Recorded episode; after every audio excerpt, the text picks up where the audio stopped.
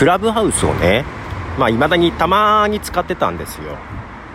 この間もね開いて昔の同僚と久しぶりみたいな話をね早朝にしてたりしたんですけどで少し前クラブハウスを開いたらガラッとなんか画面が変わっててあれ？使い方がわからんと思ってなんか直感的に分かりやすい感じじゃなかったのね。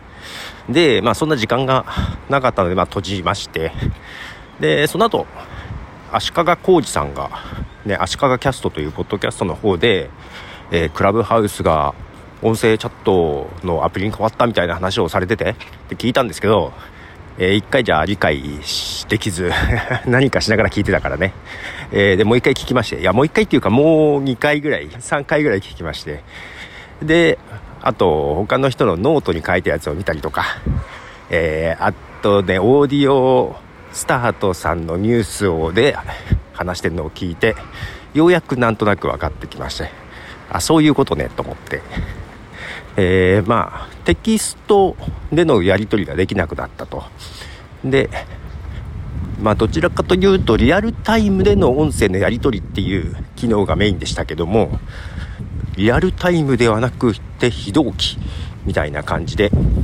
まあ短い音声メッセージを留守電のように残してやり取りするみたいな感じかな。で、それって私が一人喋りでやってるポッドキャストの短いやつはそういう印象というかイメージでやってるのに近くて、だから私一人喋りのポッドキャストが好きなのは、その人の話を聞いて自分も話して、それを聞いてその人がまた話してみたいなね、そういう緩いやり取りがすごい好きだったりするので、それに近いなと思って。まあ、逆にだったらどう使い分けようっていうのはあったんだけど、えー、クラブハウスはなんか30秒だけなのかな、うん、逆に短いのに振り切ってるので、うん、使い分けあるかもなって今ちょっと思ってたりします。まあ例えばポッドキャストを更新したらまあ、ツイッターとか、ツイッターじゃないけども、えー、SNS に更新しましたって投げるよりも、まあ、更新したっていうことをクラブハウスで投げれば、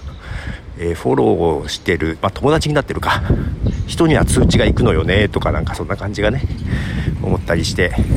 ちょっとね意外と私は印象いいです。ただ日本の方であまりちゃんと使ってる方がさっき自分の観測範囲で見てたらあんまりいなくて。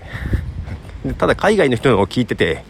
言葉わかんないなりにもあ面白そうだなと今思ってたりします。ちょっと使ってみようかなとか。思ってますね。はい。ちょっと風が。ではポトフでした。じゃあね